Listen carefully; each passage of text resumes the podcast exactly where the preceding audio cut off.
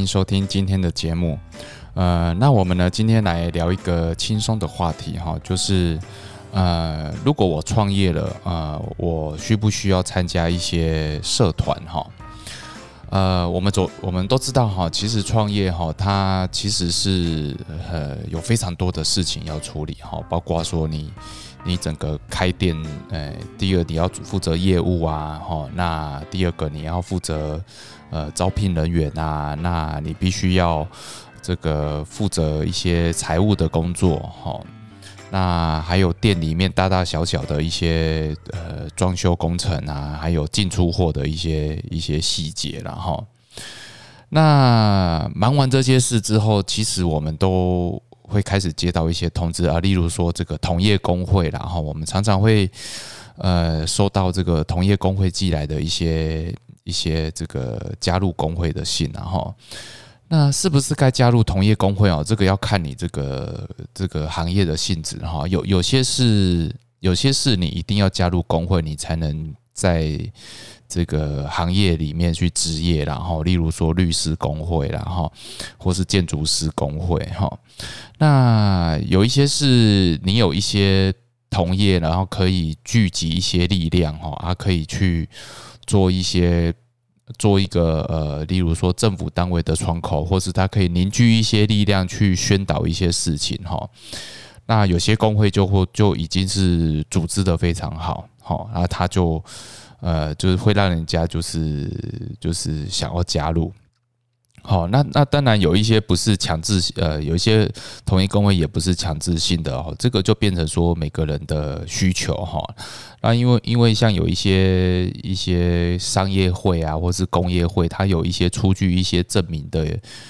的需求，然后所以就变成这个看每个行业需自己的需要，然后再去加入哈。当然，除非不是强制性的哈啊，那强制性的就一定要加入，你才能在在在你的行业里面去工作。OK，那我们今天哈，我们要讲一个就是讲的这个社团哈，就是指一般呃我们在外面常遇到的公益团体，然后例如说我们加入这个六四十岁以下哈，可能就会有青商会，那一些国际级的国际性的组织，例如说这个呃福伦社啦，或狮子会啦，或是统计会啦哈，那常常很多人就会接到这这样子的邀约了哈。好，那这样子的一个社团呢，其实都会有一些好一些比较特殊的地方哈，例如它这个一个社团里面哈，它可能同同业性质的哈不能太多，好或或是说它必须要呃必须强制要不同的行业别哈才能加入哈。好，那这个蛮蛮特别的，是因为说他们原本设立的呃就是这个社团的需求哈，就是。呃，就是希望说大家透过联谊来做一些交流，好来做一些交流，所以变成说他初初期的呃期望是说，呃，这个透过异业的交流，然后让大家的这个人际关系哈，工作的存工作的人脉哈，可以透过社团的联谊哈，获得获得增长哈。那当然现在这个。这个其实赖的群主啦，哈，或是一些这个这个同呃，这个甚至有一些兄弟会哈啊，或者他们就是会有一些同职性的社团哈，他们自己去有透过群群主去成立哈，而其其实这个也是相当于这个小型的社团，好，那变成说我们我我们在。看这样子的一个，因为社团其实很多，那包括这个国际性的社团，那那我们为什么要加入这样子的国际性社团？哈，呃，我我想这第一个，当然就是聚集大家的，聚集大家的这个费用，然后一起做一些公益活动，然后就是达成这个一间呃一个人的力量少，然后啊一群人的力量比较大，哈，这样子的一个。一个公益公益的活动的效应哈，我想这个是是每一个这个社团哈，它成立的初衷啦哈，不管是狮子会啦、青商会啦、哈同济会啦哈，或或是福伦社哈，包括最近很很很很夯的这个 BNI 哈，那 BNI 当然它是以这个这个工作上的交流为主啦哈，所以呃这个就不太跟公益活动的的关系又公益嗯比较薄弱一点哈。好，那第一个我们呃谈到这些国际系的社团哈，第一个他们都是有一些公益活动以外哈，那当然联谊是。联谊拓展人脉，当然也是一个很重要的一个因素啦。哈。好，那我们接下来呢，我们就必须要去醒思说，哈，这个其实，嗯，社群非常发达，那其实很多人都会自己找自己这个几个好朋友，然后就组成一个群组，然后常常就去联谊。那这样子相相比之下，这样子国际性的社团，它好像同质性也开始没有差异性，哈。所以呢，我我我想我引用哈这个，因为我本身也是在福伦社哈，所以常常听到一些前辈在讲说，哎，那我们这个社团和别的社团有一些有哪些不一样啦哈？那当然，呃，第一个公益活公益的服务，那第二个都是第二个是联谊，那其实第三个第三个目的哈，就是你要成长，然后就是你透过联谊，然后达到成长哈。我我我想。这个应该是说，每一个参加社团的人，你都必须要有带入这三个概念，然后进去了哈，这样子的社团哦才会比较长久哈。那成长是什么哈？就是说，当然。这个心灵上的成长，然后这个呃，这个是是一个很很很重要的因素啦哈。那第二个就是说，当然每一个社团的目的就是说，呃，我工作上也要因为这个联谊，我也可以透过认识更多人，然后我对我的人脉也是会有成长。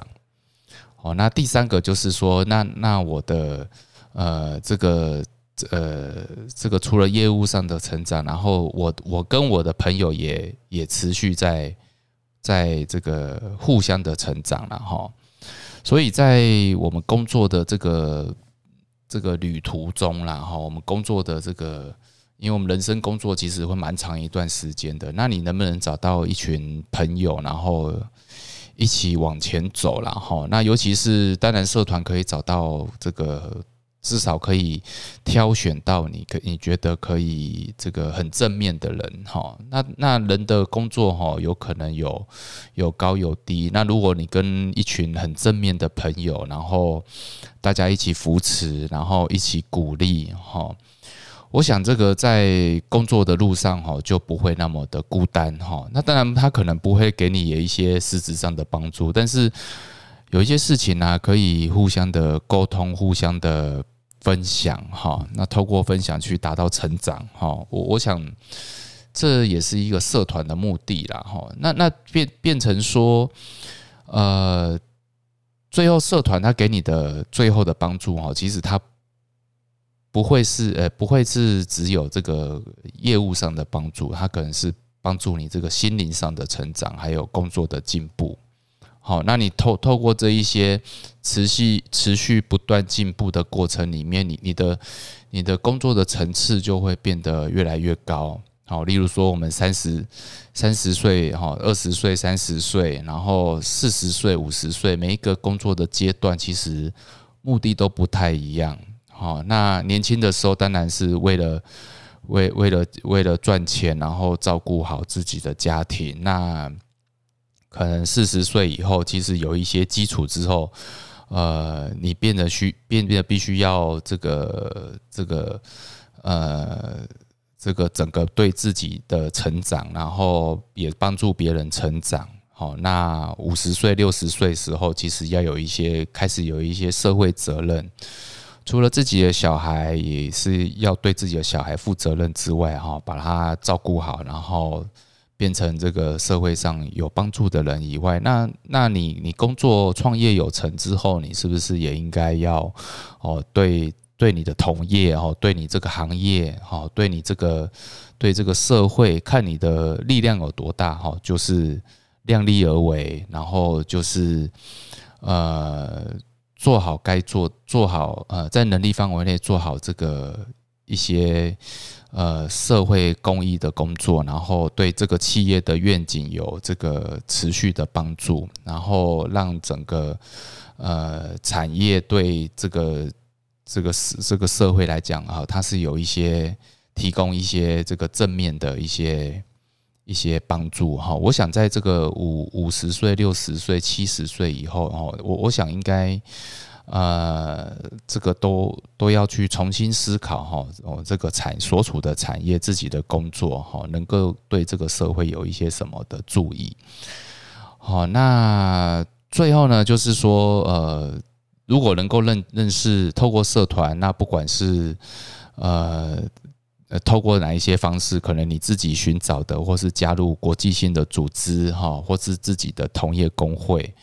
好，或是在社会上认识的好朋友，哈，那如果能够真的找到一群人，好，可以一起在工作的路上，哈，一起持续的走下去，哈，我觉得这个是非常幸福的事情，好，那我也祝各位，哈，就是在都可以找到自己。专属的一个群组哈，或是或专属这个自己的社团，然后好好的加入它，然后呃互相的资源哈，那那从中里面获得呃这个做公益，然后一起联谊，一起获得成长。好，那今天的分享呢，我们就带就到这边，好，谢谢大家，拜拜。